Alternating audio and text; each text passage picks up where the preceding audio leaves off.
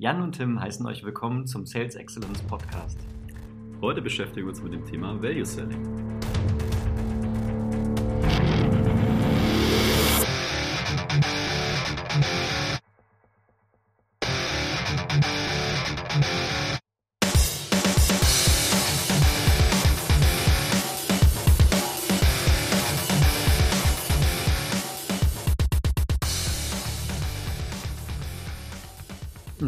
Liebe Hörer. Ähm, wie im Intro erwähnt, wollen wir heute tatsächlich über Value-Based Selling sprechen. Genau, und ähm, als guter Einstieg in das Thema haben wir uns gedacht, wir nehmen mal die Definition ein bisschen auseinander. Und ähm, ja, vielleicht, dann kannst du die einfach mal vorlesen und dann können wir mal direkt das als Einstieg nehmen. So machen wir das. Also, wir haben äh, Wikipedia uns zu Rate gezogen und äh, da steht für Value-Based Selling als Definition folgendes. Value-Based Selling ist eine werteorientierte Verkaufsphilosophie, bei der durch eine proaktive Vorgehensweise in der kundenorientierten Leistungsgestaltung eine Verbesserung der Kundenleistung dahingehend erreicht werden soll, dass die Vorteile für einen Kunden auch den wahrgenommenen Wert der Leistung und den erzielbaren Preis positiv beeinflussen. Mhm. Im Mittelpunkt des Ansatzes steht eine möglichst vollständige Befriedigung der komplexen Kundenbedürfnisse beim Value-Based Selling werden dem Kunden konkrete qualitative und quantitative Leistungsvorteile zur Verbesserung seiner Wettbewerbslage in Klammern Wachstumssteigerung und oder Kostenminimierung aufgezeigt. Und äh, die Definition ist nach dem Herrn Schmäh von 2006. Genau, super. Und ähm, ja, unsere Idee war jetzt ähm, basierend, ich meine, die, die die Definition ist jetzt ziemlich lang, das sind ja, was weiß ich, vier, fünf Sätze oder so und war jetzt vielleicht auch ein bisschen abstrakt. Und die Idee ist jetzt einfach, dass wir so ein bisschen mal die auseinandernehmen und ein paar, paar Fragen uns mal diskutieren und um dann das Verständnis ein bisschen zu erhöhen hier. Ähm, wir hatten auch mal überlegt, ob wir jetzt, bevor wir in die Fragen einsteigen, wollen wir kurz ein paar, ein paar Anekdoten unterbringen, wie wir, also warum wir beide davon überzeugt sind, dass Value-Based Selling so eine gute Idee ist. Oder wollen wir das mal nachstellen oder am Ende? Ich, ich, liebe Anekdoten. Machen wir, machen vor, wir jetzt. Vor allem kurz, deine. Ja, vor allem meine. genau, also ich, ich versuche es mal ein bisschen kürzer zu halten. Ähm, also ich arbeite schon, schon sehr lange in, in einer Pre-Sales-Rolle. Ähm, bin ich immer beim selben Arbeitgeber und bei einem meiner früheren Arbeitgeber ähm, bin ich zum ersten Mal in Kontakt gekommen mit dem Thema Solution Selling. Im konkreten Fall war es halt Software, Softwarelösungsverkauf. Und das kam eben dadurch zustande, dass das Unternehmen, bei dem ich arbeitete, ähm, ein anderes Unternehmen gekauft hat und ein, ein weiteres Portfolio ähm, mit dazu gekauft hat, also ein Produkt- bzw. Lösungsportfolio. Und der Hintergrund ähm, ursprünglich von dem Unternehmen war aber ein sehr, sehr starker Produktfokus. Äh, das heißt, der Verkaufsprozess war bis zu diesem Zeitpunkt immer relativ ja, einfach, würde ich mal sagen. Es ging immer darum, beim Kunden zu identifizieren, okay, mit wem muss ich sprechen, um den Preis zu diskutieren und mit wem muss ich sprechen, um die technische Spezifikation zu erfüllen oder zu verstehen. Und wenn die beiden Komponenten abgeklopft wurden und erfolgreich gematcht wurden, dann äh, konnte man also erfolgreich verkaufen. Und ähm, durch diese Akquisition der, dieser Softwarelösungsfirma kurz vor meinem Eintritt ähm, war also mein, mein Arbeitgeber damit vor stand vor der Herausforderung, eben sich jetzt diesem komplexeren Verkaufsthema zu widmen. Und ähm, man muss auch ganz ehrlich sagen, das hat anfangs, zumindest was ich beobachten konnte, nicht ideal funktioniert, weil es eben doch eine ganz andere Komplexität hat. Und das hat dann auch irgendwann das Unternehmen erkannt und hat eben äh, daraufhin Coachings und Trainings organisiert. Und ich hatte tatsächlich das Glück, da bei einem der, einem der ja, Pilottrainings teilzunehmen und ähm, das war so zwei Wochen sehr intensives Training mit, mit einem, mit einem, ja, mit so einer Boutique-Consultant, ähm, ja. Und der hat es eben sehr intensiv uns, uns gelehrt. Und dort wurde, wurden mir praktisch die Augen geöffnet und äh, ich habe viele Sachen bestätigt gefunden, die ich praktisch vorher schon äh, irgendwie mir so im Bauchgefühl gedacht habe, dass man auch gewisse Dinge so und so machen sollte.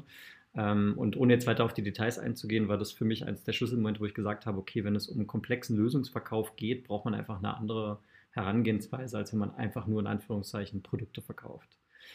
Genau. Und ähm, ich denke, auf die Einzelheiten werden wir sicherlich jetzt noch zu sprechen kommen, aber das, das war für mich eben der Schlüsselmoment, wo ich gesagt habe, das ist mein Thema, das will ich weitermachen. Ja, ich denke, es ist im weiteren Verlauf auch einfach mal ganz spannend, dann noch zu hören, hat es was gebracht? Ne? Ja, also, absolut. Mal jemanden zu haben, der das erklärt, ist ja mal eins. Und die andere Frage ist ja, ist sowas nachhaltig in der Organisation angekommen und was hat sich dann wirklich verändert. Aber zurück zur Definition. Ähm, also ich glaube, so zwei Punkte hier vom Anfang. Das Thema werteorientierte Verkaufsphilosophie, glaube ich, umschließt das Ganze. Ja. Ähm, da werden wir immer wieder drauf kommen. Und dann gibt es ja hier diese proaktive Vorgehensweise, äh, die laut der Definition ähm, wichtig ist. Und da kann ich vielleicht eine kurze Geschichte dazu erzählen. Äh, ich habe für einen Softwareanbieter auch gearbeitet und wir hatten ein, ein Telefonat mit einem potenziellen Kunden und der Kollege aus dem Vertrieb hat den Kunden gefragt, was ist denn Ihr Ziel? Und der Kunde hat gesagt, Transparenz ist mein Ziel. Und ähm, dann wollte der Vertriebskollege einen Schritt weitergehen, nächste Frage stellen. Und ich habe gesagt, ja, Moment, was heißt für Sie Transparenz? Mhm. Ja? Und äh, nachdem wir dann fünfmal nachgefragt haben, wieso, weshalb, warum, sind wir drauf gekommen, dass es eigentlich um Steigerung der Produktivität in dieser Firma geht. Ja. Und Transparenz vielleicht nur das Mittel zum Zweck ist oder ein Mittel zum Zweck ist. Also zum einen mit diesem Proaktiven, glaube ich, wirklich neugierig zu sein, ja, zu wirklich verstehen zu wollen, wo, wo wollen die hin. Und ähm, ich glaube, es gab diese Studie bei Toyota, ne, Five Times Why, mhm. um wirklich mal äh, zum, zum Punkt zu kommen. Und äh, das hat uns dann die Möglichkeit gegeben, in der Verkaufspräsentation eben nicht einfach nur ein buntes Dashboard zu zeigen, ja, irgendwelche Grafiken, die keine Bedeutung haben für, mhm. für diesen Kunden, weil es mhm. irgendwelche fiktiven Dinge sind, die da stehen, sondern eine, eine Geschichte zu entwickeln, die sich rund um Produktivität dreht und dann am Ende auf so einem Dashboard auch Kennzahlen zu zeigen, die sich aus dieser Geschichte ergeben und die wirklich einen Nutzen stiften, ne? also Value bringen ja. Für ähm, diesen Kunden. Und äh, ja, hättest du das nicht gemacht, diese Neugierde zu zeigen, dieses Interesse zu zeigen und die Dinge immer wieder zu hinterfragen, hättest du gar nicht die Möglichkeit gehabt, den Value so rauszuarbeiten. Das heißt, also Fragetechniken und das, was wir klassischerweise, glaube ich, Discovery nennen, beziehungsweise nicht nur wir, sondern auch viele andere Vertriebler, ähm, ist also ganz essentiell, um überhaupt diese Value-Herleitung zu machen. Ja, in meinen Augen auf jeden Fall. Also das ist die Basis für eine gute Verkaufsgeschichte, für eine gute Verkaufspräsentation. Wenn ich nicht verstehe, was der Kunde tut, was der Kunde machen will, ähm, werde ich mich auch schwer tun, ihm den Weg aufzuzeigen, wie er da hinkommt und warum er jetzt gerade mein Produkt kaufen sollte, damit das besser wird oder damit er dieses Ziel erreicht. Ja. ja. Okay, das heißt also, wir haben jetzt mal ein, ein Beispiel gehabt. Was bedeutet proaktive Vorgehensweise? Das heißt, intensive Fragetechniken, um den Kunden besser zu verstehen, tiefe Discovery zu machen, um, um dann die Value-Herleitung zu machen. Was kann proaktiv noch bedeuten? Also kann das auch sowas sein wie, ähm, ich habe vielleicht, ich lege mir mal anfangs einen Plan zurecht, ich habe einen komplexen Kunden vor mir, ich muss dort vielleicht mir eine gewisse Struktur erarbeiten, verstehen, wer sind die individuellen Leute, mit denen ich sprechen muss. Was ist deine Meinung dazu? Ich würde sagen, auf jeden Fall. Also eine, du sagst jetzt Struktur, am Ende des Tages irgendwie einen Prozess zu haben oder eine ja. Vorgehensweise, ja. Die sicherstellt, dass wir diese ganzen relevanten Dinge, Parameter etc. so abklopfen, dass sie uns nutzen im, im, im Verkaufsgespräch oder in den Dialogen, die wir mit, mit unseren Interessenten und Kunden führen. Das auf jeden Fall. Und ich glaube, der, der, Prozess hilft mir an den richtigen Stellen dann auch zu sagen, ah ja, da müssen wir vielleicht auch weiter reinbohren. Das ist ein, mhm. ist ein, ganz, ist ein ganz wichtiger Punkt. Und ich glaube, es entsteht noch was anderes, wenn du dieses Interesse zeigst und da mit, mit deinem Kunden immer wieder im Dialog bist. Du kriegst, hast zum einen mehr ja, Touchpoints. Ja. Äh, also Anknüpfungspunkte. Anknüpfungspunkte, vielen Dank.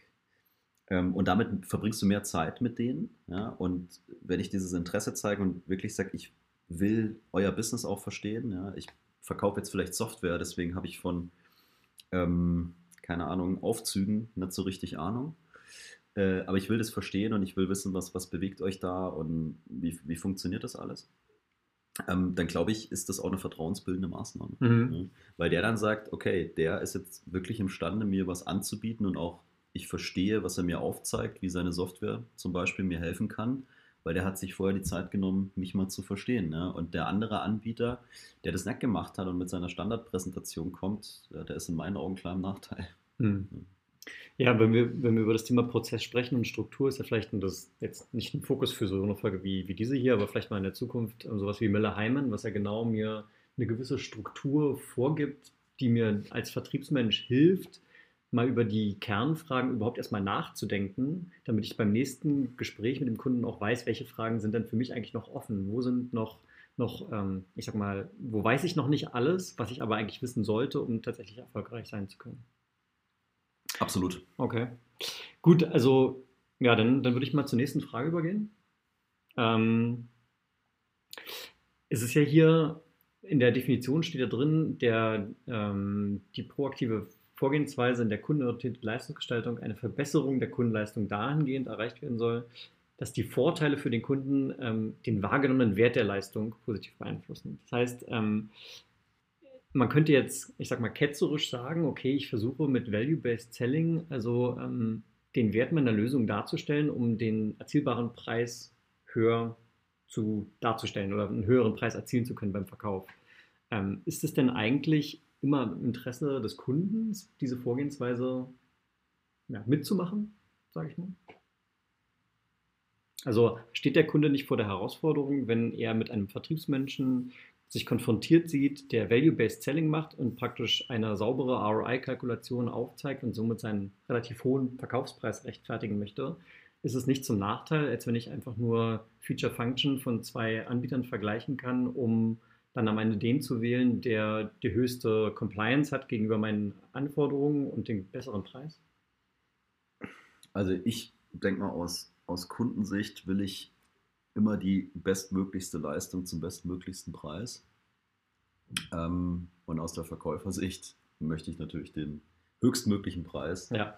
äh, er, erzielen. Und ich glaube, was ich als Vertriebsmitarbeiter natürlich nicht will, ist von der ersten Minute an über den Preis mich mhm. zu definieren. Ja. Also sicherlich gibt es bestimmte Bereiche, wo der Preis der entscheidende Faktor ist und ähm, ich da wahrscheinlich auch keinen Value-Based äh, Selling-Ansatz habe, sondern einfach Preisoptimierung betreibe, auch in meinen, in meinen Produktionsprozessen etc. Ich kann, jetzt, äh, ich kann jetzt nur von mir als Kunde ausgehen. Also ich hätte da ein sehr hohes Interesse dran, weil das eine ist, ich mache eine, eine funktionale Liste ähm, von den Dingen, die erfüllt sein müssen. Und äh, dann sagen die Anbieter mir, ja, das haben wir und zeigen mir in, keine Ahnung, irgendeiner gearteten Produktpräsentation, dass das da scheinbar drin ist und dann mache ich da meine Häkchen dran. Aber weiß ich jetzt wirklich, ob, ob das auch so ist? Ist das für mich, für mich nachvollziehbar? Also wäre es mir eigentlich lieber, ich habe nicht irgend so eine generische funktionale Liste, sondern der redet mit mir, der versucht mich zu verstehen, investiert er da auch seine Zeit mhm. und zeigt mir dann was, wo ich weiß, okay, wenn ich das kaufe, dann entsteht dieser Mehrwert. Und ich muss den ja vielleicht auch wieder rechtfertigen. Ja? Ich kann ja da, muss ja damit vielleicht auch zu meinem Chef oder zu irgendeinem Management Board oder so gehen und dann sagen, guck mal hier, das ist das, was wir, das ist das, was wir erreichen können. Ja?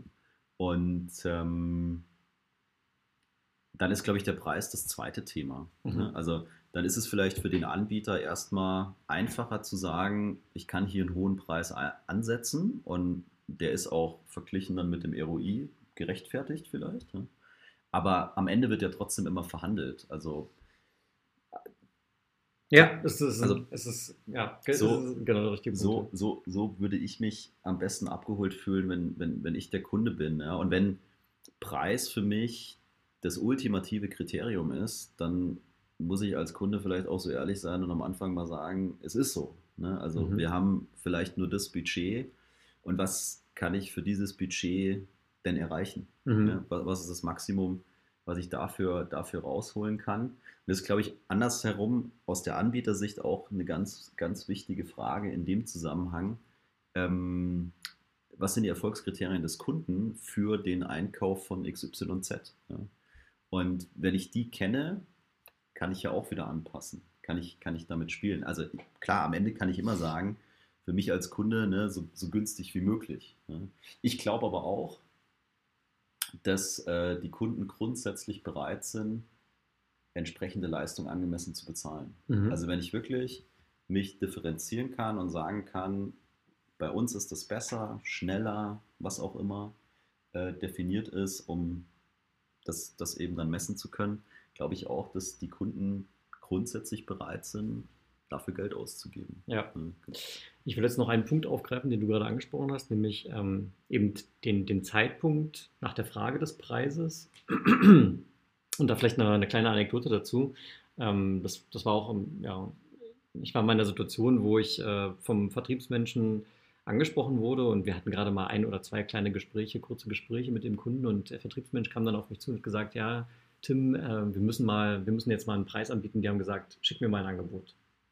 Und das war also wie gesagt ganz, ganz am Anfang des Verkaufsprozesses. Auch hier ging es um eine, um eine Softwarelösung kombiniert mit Hardware, also eine relativ hohe Komplexität. Auch eine, eine hohe Integration war notwendig. Das heißt, ähm, ein komplexeres Projekt. Und ähm, für uns war es in der Situation notwendig, um eben da eine Bepreisung vorzunehmen, ein Dokument zu erstellen, was, keine Ahnung, 20, 30 DIN A4 Seiten lang sein konnte, wo eben diese ganzen Anwendungsfälle sowie Integrationspunkte, ich spreche jetzt wieder über Software hier, ähm, ja, eben niedergeschrieben sind, um, um eine realistische Abschätzung überhaupt machen zu können, wie, wie viel Aufwand dahinter steckt und wie hoch, wie hoch der Preis wäre. Und gleichzeitig aber in der Kombination damit, dass wir so relativ am Anfang von diesem Verkaufsprozess waren und noch sehr wenig Informationen hatten. Das heißt, der, der Aufwand, der jetzt notwendig gewesen wäre, um überhaupt ein Angebot zu erstellen, wäre enorm gewesen gegenüber dem Commitment, was der Kunde uns gegenüber auch gezeigt hat bisher, äh, wie viel Zeit er sich genommen hat, um mit uns überhaupt ins Gespräch zu gehen. Und ähm, da ist meiner Meinung nach auch immer Aufgabe des, des Vertrieblers, eben dem, dem Kunden auch mal zu sagen, wir sind noch zu früh dabei, wir verstehen euch noch gar nicht gut genug und ich will dir jetzt noch gar keinen Preis nennen. Ähm, erstens, weil ich nicht seriös in der Lage bin, aufgrund der Informationen, die ich habe, weil ich muss viel zu viele Vermutungen anstellen. Und gleichzeitig verstehe ich ja selber noch gar nicht, ob es sich für euch wirklich überhaupt lohnt, so eine Lösung zu kaufen, weil, weil ich noch zu wenig Informationen habe. Ja, ich glaube, das, ähm, das Pricing-Thema oder das Preisthema ähm, verdient auch eine eigene Folge. Definitiv. ja. Im, Im, weiteren Verlauf des, des Podcasts. Und ich glaube, es ist nicht so einfach. Ähm, es gibt ja immer so den Fluch der ersten Zahlen. Ne? Mhm. Was sage ich dann? Vor allem, wenn es vielleicht nicht so einfach ist, dass ich sage, ja, ich habe eine Anzahl von Benutzern und die zahlen einen Preis pro Monat und dann ja. habe ich halt da mal einen Listenpreis ja, und damit, damit kann ich mal reingehen. Sondern wenn es um Umsetzungstätigkeiten geht oder Inbetriebnahmetätigkeiten ja. äh, etc., ähm, für die ich mehr Aufwand reinstecken muss. Und ich glaube, ein ganz wichtiger Punkt, den, den du auch äh, gesagt hast aus der Unternehmenssicht, also oder aus Sicht des Verkaufenden, ähm, ist auch dieses Commitment von dem Kunden einzufordern. Ja? Also hat jetzt nichts mit unserer Definition hier zu tun, aber ist sicherlich im weiteren Verlauf auch ein sehr spannendes Thema. Wie komme ich zu so einem Commitment? Und äh, aus meiner Sicht ist es immer ein Geben und Nehmen. Ne? Auch wenn es am Ende mal um äh, Rabatte bei den, bei den Preisen geht. Ke keiner kriegt einen Rabatt, wenn er mir nichts dafür gibt. Ne? Ja. Also, okay, da kommen wir noch drauf. Ähm, du hattest auch mal so ein, ähm, noch ein anderes, also ich gar, komplett losgelöst von dem Beispiel Software, du hast mal so ein Beispiel genannt, ähm, wo du in so ein Modegeschäft gegangen bist und du wusstest eigentlich gar nicht so genau, was du wolltest. Du hattest nur so grobe Ideen. Oh ja. Kannst du dich daran noch erinnern? Vielleicht, ja, ja. vielleicht wird das auch noch eine schöne Anekdote. Ja, ähm, in Zusammenhang mit was? Mit dem Preis? Das war ja genau im Zusammenhang mit dem Preis. Weil naja, okay, genau, mit dem Preis. Also, ähm, ja, ich habe, äh, also ich wusste, ich brauche Klamotten fürs Business. Ja. So. so. So, viel wusste ich mal und dann äh, bin ich äh, in da, ja, in der Stadt, wo ich damals gewohnt habe, bin ich in so einen kleinen Laden reingegangen und ähm, habe mich da umgeguckt. Es war quasi nur ein großer Raum, ja, also gar nichts äh, Besonderes jetzt in dem Sinne. Und habe mich so im Kreis gedreht und dachte mir so, hier finde ich nichts. Ne? Also mich spricht nichts an. Und dann kam der Inhaber und hat gesagt, ja, hey, Servus, äh, ich bin der Harry. Und ja, ist so. Ist so. Und äh, was suchst du denn? Da habe ich gesagt, ey, ich suche was fürs Business, ne? aber mehr kann ich dir jetzt leider nicht sagen. Hm. Und er guckt mich so an von oben nach unten und äh, läuft durch seinen Laden, zieht so ein paar Sachen raus, legt sie vor mich auf den Tresen und sagt, was hältst du davon? Und ich sage, genau das ist es. Mhm. Und äh, da haben wir natürlich noch so ein bisschen weiter geredet und am Ende habe ich zwei komplette Outfits gekauft und ähm, Natürlich hätte ich die woanders günstiger bekommen. Ja. Hätte ich, keine Ahnung, Anzug von, keine Ahnung, Chinkwe, was auch immer, hätte ich im Internet bestellen können, wäre der Preis günstiger gewesen. Aber diese, diese Kombination aus, ich finde, das, was ich mir vorgestellt habe, klamottentechnisch und das, mir gefällt es, wenn ich es wenn anhabe, ist eine gute Qualität und so weiter. und seiner Beratungsleistung, weil ohne seine Beratungsleistung wäre ich, Wärst du nie drauf gekommen? wär ich nie drauf gekommen, Ja. ähm, bin ich gern bereit, 20 Euro mehr für die Anzugshose auszugeben, 10 Ja. Euro mehr für die, für die Jacke und so weiter. Und am Ende war das Thema, jetzt bräuchte ich noch Schuhe. Und dann sagt er, naja, wenn ich deine Füße angucke, hast du Schuhgröße 40 oder kleiner? Dann sage Mhm. ich, ja. Ja, mit Männern schwierig, ne? weil wir haben immer erst ab 41 im Geschäft. Also da gehst du mal schön woanders hin. Und wo ich auch wieder sage, ehrlicher Typ, ne, der versucht dir nichts aufzuquatschen, so keine Ahnung, nimm eine 41, leg eine Einlage rein, passt auch irgendwie. Ja, ja, genau. Ähm, so richtig straightforward. Und äh, ab dem Zeitpunkt bin ich nirgends anders mehr hingegangen. Weil ich genau wusste, ich gehe da rein, ich sage, ich brauche Business, ich brauche Freizeit, ich brauche keine Ahnung. Ja. Und schwuppdiwupp hatte ich das. Er Und hat durch seine Ehrlichkeit dein Vertrauen. bekommen. Ehrlichkeit und unheimliche Beratungskompetenz. Also Ja. der, der, der guckt dich an und hat sofort die Idee und sagt zack, zack, zack, zack, zack. Ja. Und sieht aber auch, wie du darauf reagierst und sagst, okay, tue ich wieder weg. Oder sieht es dann später an dir und sagt, habe ich mich vertan, sieht doch nicht so optimal aus. Also du gehst immer mit einem Top-Ergebnis raus. Ja? Ja. Ähm, und hat dann auch seine Services drumherum. Ja? Also die Hose ist zu lang, klar. Kannst du morgen abholen, wird gekürzt. Ne? Das Hemd ist nicht, okay, machen wir. Knopf versetzen, kein Thema. Ähm, und das ist eine schöne Geschichte, also sehr, sehr, sehr runde Geschichte. Ja. Okay. Wollen wir mal zur nächsten Frage übergehen? Und zwar, auch das hast du ja vorhin schon vorgelesen. Ich, ich nehme jetzt nur den Teil. Ähm, beim Value-Based Selling werden dem Kunden konkrete qualitative und quantitative Leistungsvorteile zur Verbesserung seiner Wettbewerbslage aufgezeigt. Ähm, und ich würde jetzt gerne mal ein bisschen über das Thema qualitativ und quantitative Leistungsvorteile sprechen. Ähm, also letztendlich, was ja dahinter steckt, ist, wie kann ich dem Kunden einen Return on Investment, also ich verkaufe dir ein Produkt, eine Lösung, was auch immer, äh, wie kann ich dir einen Return on Investment überzeugend darstellen, was es dann für dich viel einfacher macht, die Kaufsentscheidung zu fällen, weil eben der Return on Invest nach sechs Monaten schon kommt, nach zwölf Monaten, keine Ahnung. Und ähm, dahinter steckt ja ganz klar, hinter einer ROI-Kalkulation steckt ja immer äh, ganz konkrete Zahlen, wo ich vermutlich gewisse Annahmen mit drin habe, wo ich sage, okay, durch diese und diese Produktionssteigerung von 10% habe ich am Ende ähm, mehr, mehr Output und kann dann mehr verkaufen und das kann ich direkt umrechnen in, in, in mehr Umsatz Oder niedrige Kosten oder niedrige Kosten, genau. zum Beispiel. Ähm, und wie sieht es jetzt aus mit den qualitativen Leistungsvorteilen? Ähm, kann ich nicht letztendlich qualitative Leistungsvorteile immer doch irgendwie auf eine Zahl runterbrechen? Warum muss ich da überhaupt unterscheiden? Also ich denke mal, zum einen ähm, ist es wirklich hilfreich, wenn ich Dinge quantifizieren kann, Mhm. weil sich dann der ROI oder ja, dieser Return on Investment Ja. ähm, viel leichter rechnen lässt. Äh, und wenn ich da sehr belegbare Zahlen habe, dann kann das eigentlich nur hilfreich sein. Ne? Ähm, und ich glaube, auch da gibt es zwei Aspekte. Das, was ich vorhin gesagt habe, was hat der Kunde eigentlich für Erfolgskriterien, vielleicht sogar Erfolgskennzahlen für so eine Investition oder für, für, für so ein Projekt, kann ich die da heranführen? Mhm. Und was habe ich als Anbieter auch für Ideen? Vielleicht habe ich ja so ein ROI-Sheet, also wenn ich ein guter Anbieter bin, glaube ich, habe ich so ein ROI-Sheet, dass ich sage, welche Faktoren würde ich in so eine Rechnung mit, mit einbeziehen, weil das meistens viel, viel mehr sind als die, die sich vielleicht der Kunde vorstellen kann. Ja. Absolut. Ähm, so, das ist, glaube ich, mal ein Punkt. Und äh, grundsätzlich würde ich sagen, kannst du Qualität auch immer messen.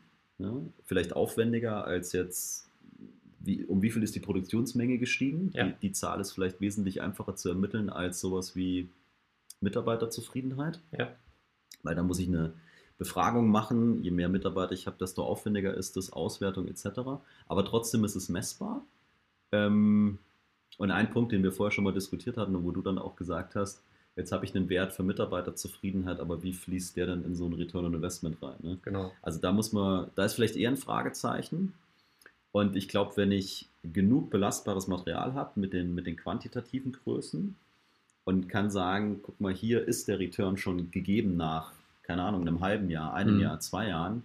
Und jetzt habe ich aber noch so qualitative Themen, die mit dazukommen, wo wir heute, also wo wir uns vermutlich einig sind, dass was Positives daraus entstehen wird, Mhm. Aber noch nicht so genau sagen können, wie viel oder was. Ja? Ja. Und die, wenn ich die noch dazu packen kann, dann glaube ich, habe ich auch wieder eine gute, gute Verkaufsgeschichte. Ja. Und das ist sicherlich auch was, wo man sich mit dem Value-Based Selling, wir haben ja schon über Discovery vorhin ein bisschen geredet, also ich versuche so gut wie möglich zu verstehen, welchen Impact oder welchen, welchen, welche Änderungen ich mit einer Lösung bei meinem Kunden erzielen kann, die, die natürlich die gesamte Wettbewerbslage ja, verbessert. Ähm, wenn, ich, wenn ich da jetzt in Konkurrenz stehe mit einem anderen Anbieter, der das vielleicht nicht macht, dann komme ich vielleicht gar nicht so weit, dass ich diese qualitativen Vorteile überhaupt vernünftig herausarbeiten kann, wo ich sage, da ist überhaupt eine Relevanz da. Ja. Ähm, und kann mich dann so darüber hinwegsetzen und kriegt den Deal. Genau. Und er schreibt ja auch in seiner Definition äh, hinten in Klammern Wachstumssteigerung Ja. und oder Kostenminimierung. Also Ja. immer die Euros, ja, entweder was Umsatz oder, oder Kosten angeht. Und ähm, jetzt in meiner Interpretation für ihn ist alles erstmal irgendwie messbar äh, Mhm. und, und quantifizierbar. Ja. Also ich persönlich glaube, dass das natürlich die harten Fakten sind und da musst du sauber sein, ne? das muss sauber argumentiert sein. Ich glaube aber eben auch, dass es noch andere Dinge geben kann, die links und rechts davon mehr auf dieser qualitativen Ebene sind. Ich glaube, auch eins von deinen Lieblingsthemen da mit dabei ist, nämlich Verhaltensweisen vielleicht, ja. vielleicht ändern zu können. Ja? Ja. Also ähm, Also die, die Verhaltensweisen meines, meiner Mitarbeiter. Genau, der Mitarbeiter zu ändern ähm, und dadurch positive Effekte zu erzielen. Also dann sind die vielleicht produktiver, weil sie mehr Freude an der Arbeit haben, weil die Arbeit auf einmal leichter funktioniert, weil ich ein besseres Werkzeug habe, egal ob das jetzt was physisches ist oder eine Software ist und so weiter und so fort, die dadurch vielleicht auch länger beim Unternehmen bleiben, ich weniger Folgekosten für Onboarding habe ja, und da natürlich viele Annahmen jetzt drin stecken, aber Mhm. wenn ich das sauber darlegen kann, warum sich dieses Verhalten oder, keine Ahnung, das Fühl Wohlfühlen der Mitarbeiter zum Positiven hin verbessern könnte äh, oder wird, dann glaube ich, kann das schon ein Gewicht haben. Ja? Auch wenn es jetzt nicht 100 Prozent Ein ROI unberechenbar ist. genau, belastbar ist. Und deswegen sage ich klar, hier diese äh, die, die, Zahlenebene, die, die sollte passen. Ne? Wenn ich sage, ich verkaufe dir was ähm, für 2 Millionen, du sparst dir dadurch aber im Jahr nur 100.000, dann ist es wahrscheinlich schwierig zu argumentieren. Ja. Selbst wenn du dann auch qualitative oben mit drauflegst, wird es nicht mehr reichen. Genau, der, der ROI muss auf der qualitativen Seite passen und äh, die qualitativen kommen on top. Genau. sozusagen. Genau. Und dann ist es vielleicht auch ein Stück weit davon, wie, wie, welches Gewicht haben die. Ne? Wenn ich Mhm. irgendwo unterwegs bin, wo ich, wo ich jemanden auf der Kundenseite habe, der da vielleicht auch offen ist und der sagt, ja, wir wollen auch solche Wege gehen, wir sind da sehr innovativ, äh, vielleicht was unsere Mitarbeiter angeht, dann kann ich damit vielleicht nochmal ganz anders punkten, als bei irgendjemandem, der halt sagt, es interessiert mich alles nicht. Mhm. Ja, ich meine, das ist auch eine, eine typische Situation, die ich jetzt auch ähm, in den vergangenen Jahren häufiger mal hatte, dass du praktisch vom Kunden, ich meine, häufig gibt es ja dann das, das Thema RFP, also Request for Proposal, ähm, dem entgegen oder dazu kommt dann häufig immer ähm, so eine Anforderungsliste, die kann mal beliebig lang sein, zwischen 50 und 500 verschiedene Anforderungen, teilweise auch sehr technischer Natur, werden einem gegeben. Und das ist ja genau der Prozess, den der Kunde nutzt, um praktisch so ein bisschen die Transparenz für sich selbst zu erhöhen, um zu schauen, okay, was können meine verschiedenen Anbieter und welcher Preis steht dem entgegen. Das ist mal das eine. Und häufig hat sich aber dann gezeigt, wenn man dann tatsächlich mal zu einem Präsentationstermin oder sowas kommt und man sagt, okay, wir können hier ein relativ hohes Level von, von euren Anforderungen abdecken. Ähm, die Punkte, die dann eben darüber hinausgehen, wo wir sagen, okay, wir können jetzt zwar eure aktuellen Anforderungen erfüllen, aber habt ihr schon mal über das Thema X und Y nachgedacht, bei dem wir vielleicht schon viel mehr Erfahrung gesammelt haben, die Sachen, die wir verkaufen, die kennen wir wahrscheinlich schon viel länger als unser Kunde, ähm, dann sind das genau die Sachen, die man, wo man noch den ja, Alleinstellungsmerkmale herausarbeiten kann. Ja. Und ich glaube, also hier geht es ja, geht's ja sehr viel ähm, um den Wert der Leistung, ja, so auch bezogen aufs Produkt. Was, was sind, die, sind die Vorteile, die da für den Kunden rüberkommen? Und so ein bisschen proaktive Vorgehensweise, finde ich, steckt es schon drin. Ich glaube auch, dass ähm, die Beziehung, die Kundenbeziehung einen, einen sehr hohen Wert haben kann. Also Mhm. wenn ich als Anbieter glaubhaft darstellen kann, dass eine Umsetzung, keine Ahnung, der Bau, der Aufbau dieser Maschine, die Entwicklung dieser Maschine, die Impl Implementierung dieser Software, was auch immer, ähm, mit mir als Anbieter wesentlich besser läuft als mit irgendwem anders und Mhm. wir äh, in der vorgegebenen Zeit, in dem vorgegebenen Budget und so weiter äh, liefern können, dann glaube ich, kann ich auf der Ebene natürlich auch arbeiten. Ne? Und wenn ich dann sagen würde, wir haben zwei vergleichbare Produkte, die können das Gleiche, die kosten auch noch das Gleiche, etc. Wir sind aber auf dieser Lieferanten- oder Delivery-Ebene einfach besser, besser engaged, haben das besser dargestellt, ähm, haben da mhm. mehr Erfahrung, sind zertifiziert, was auch immer, dann kriegen wir den Deal. Ja.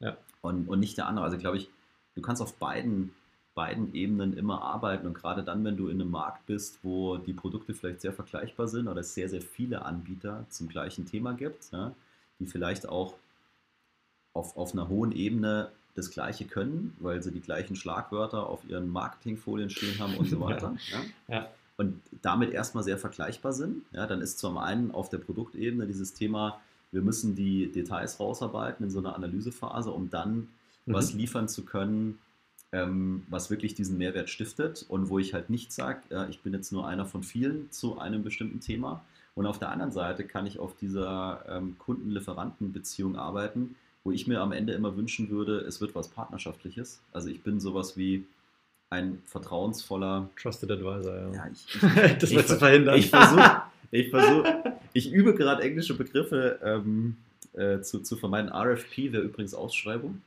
Stimmt, Ausschreibung. Und es fällt mir wirklich sehr schwer. Geht mir leider ähnlich. Das, das ist zu tun, aber okay. Ähm, genau, dass ich diesen, diesen Status bekomme und äh, dann, dann komme ich auf ein ganz anderes Level. Mhm. Ja, wenn, ich, wenn ich das habe, weil dann ist die, der Wert, den ich als Unternehmen biete oder den die Mitarbeiter bieten, die ich in diesem Kundenprojekt drin habe, ja. Hat ein sehr hohes Gewicht. Ja. und äh, auf einmal hören die auf die Dinge, die ich sage. Mhm. Und ich glaube, das kann ich auch dadurch beeinflussen, dass wir eben diese Analysephase entsprechend gestalten, dass sie merken, hey, da sind wirklich Leute am Werk, die sich zum einen interessieren, zum anderen aber auch Expertise mitbringen. Also kann ja zu verschiedenen Themen sein, zu, zu der Kundenindustrie, zu dem, was du da machen willst, zu den Produkten natürlich etc. Ähm, und da glaube ich, gibt es vielfältige Möglichkeiten, ja, äh, auch gerade auf dieser Beziehungsebene, ähm, die, du, die du mit in den Topf werfen kannst. Ja. Wenn du jetzt ein unternehmenskritisches Projekt machst, und ich habe hier einen, der hat 20 Jahre Erfahrung in dem Thema und nebendran steht ein Startup, die machen es halt erst seit zwei Jahren dann kann ich damit vielleicht schon argumentieren. Ja. Das Startup kann vielleicht argumentieren und sagen, ja, wir haben äh, weniger Erfahrung, aber wir haben hier super tolle Leute, mhm. wir sind total innovativ, wir sind agil und wir sind viel schneller als die anderen. Und dann ist mir die Frage, okay, wie, wie, wie verkaufe ich das? Und äh, wie gut habe ich den Kunden verstanden? Habe ich die, die Leute auf der Kundenseite, die für mich relevant sind? Weiß ich, was die antreibt? Und kann ich die Mehrwerte, die ich vielleicht biete, so adressieren, dass die sagen, genau das ist es. Mhm. Und das ist ja auch noch mal ein spannender Punkt, was, glaube ich, auch eines deiner, deiner leidens, leidenschaftlichen Themen ist, ähm, das Thema Mensch, wie du es ja immer so schön nennst. Ja. Das, also nicht nur die Lage, dass ich mich auf die Unternehmenssituation bei meinen Zielkunden einstellen kann und versuche, denen ein Bild zu vermitteln, dass ich sie verstanden habe und mich in deren Situation reinversetzen kann. Und das gilt nicht nur auf Unternehmensebene, sondern unter Umständen auch auf Personenebene und Individuenebene. Also wenn ich mich mit dem CFO unterhalte, dann muss ich einen ganz anderen Fokus setzen, als wenn ich mich mit jemandem unterhalte, der an der Produktionslinie steht. Aber beide sind unter Umständen davon betroffen, was ich verkaufen möchte. Der eine interessiert sich halt für die Zahlen und der andere interessiert sich vielleicht dafür, dass er eine geringere Verletzungsgefahr hat an der Produktionslinie oder sowas. Ja. Absolut. Und du hast ja vorhin auch gesagt, diese Vertriebsmethodiken, so, sowas wie Müller-Heimen zum Beispiel, geben dir auch die Möglichkeit, die verschiedenen ähm, Spieler, die es in so einem Projekt oder so einem Verkaufsprozess gibt, ich sag mal, zu klassifizieren. Ja. Und dann auch für dich zu definieren, wer ist für mich der Wichtigste mhm. ja, und mit wem muss ich an welcher Stelle mich da gut connecten. Ja. Ähm, und es ist auch nicht immer der Vertriebler. Ne? Der Vertriebler ist, keine Ahnung, spricht am Ende mit, mit dem, der den Vertrag unterschreibt. Da will der, da will der dran sein. Ähm, der, der, der technische Mensch, der den Vertriebsprozess unterstützt, der will vielleicht genau mit dem äh, reden, der an der Produktionsstraße steht. Und so, glaube ich, muss ich mein Vertriebsteam ja auch zusammenstellen, die richtigen Leute zum richtigen Zeitpunkt auch dazu holen. Mhm. Ja. Ähm, ich werde meinen Top-Manager nicht ins erste Meeting mitnehmen, vermutlich, ne, wenn ich auf einer, keine Ahnung, Projekt- oder Arbeitsebene rede. Da, wo aber von der anderen Seite der Vorstand oder der Abteilungsleiter oder wer auch immer mit dabei ist und wo es dann vielleicht auch um die Verhandlung geht, da nehme ich den dann vielleicht schon mit rein. Ne? Weil ich will den, also ich will den ja nicht vorne schon irgendwie verballern, sondern den brauche ich dann, wenn es ein Ass im Ärmel. wenn es auch Sinn macht. Und es geht vielleicht auch über mehrere Ebenen. Ne? Ich habe meinen, meinen direkten äh, Manager und dann am Ende nehme ich noch den, den, den Land, Landesmanager mit oder wie auch immer. Und so kann ich auf, auf mehreren Ebenen ja dieses Trust-Building ähm, betreiben und dann werde ich am Ende erfolgreich. Also ich glaube ja sowieso, dass äh, Vertrieb immer Teamplay ist. Ne? Also Absolut. Die, den, den einsamen Wolf, glaube ich, gibt es eher selten. Also ich denke insbesondere beim, also wir reden ja hier von komplexen Kundenbedürfnissen, mit, das heißt komplexer Lösungsverkauf. Das kannst du alleine gar nicht stemmen. Du kannst ja nicht die, häufig die, die Tiefe der Details gar nicht gleichzeitig erfassen und trotzdem überall gute Beziehungen mit, keine Ahnung, 20 Leuten bei deinem Zielkunden ähm, ja. pflegen. Das, das passt gar nicht mehr zusammen. Da sind ja auch ganz unterschiedliche Typen von Menschen erforderlich, ja. um diese Rollen erfolgreich genau. ja, zu erfüllen. Genau, erfolgreich zu, äh, zu erfüllen im Sinne auch von, dass der Kunde dir das noch abkauft. Ich kann halt genau. halt nicht gleichzeitig der, der Vertriebler sein, der dann die Preise und die Verträge machen will und äh, im, im selben Atemzug noch der, der, ich sag jetzt mal, die Datenbank bis ins letzte Bit, Bit und Byte versteht. Also so Leute mag es ja. auch geben, ja. aber ist vermutlich eher die Ausnahme. Eher die Ausnahme genau. Ja. Also und ich glaube auch, das, ja, jetzt, es ist, es ist Mannschaftssport. Ja, absolut. Vertrieb ist Mannschaftssport. Gut. Ähm, ich schaue jetzt gerade auf meine Fragenliste.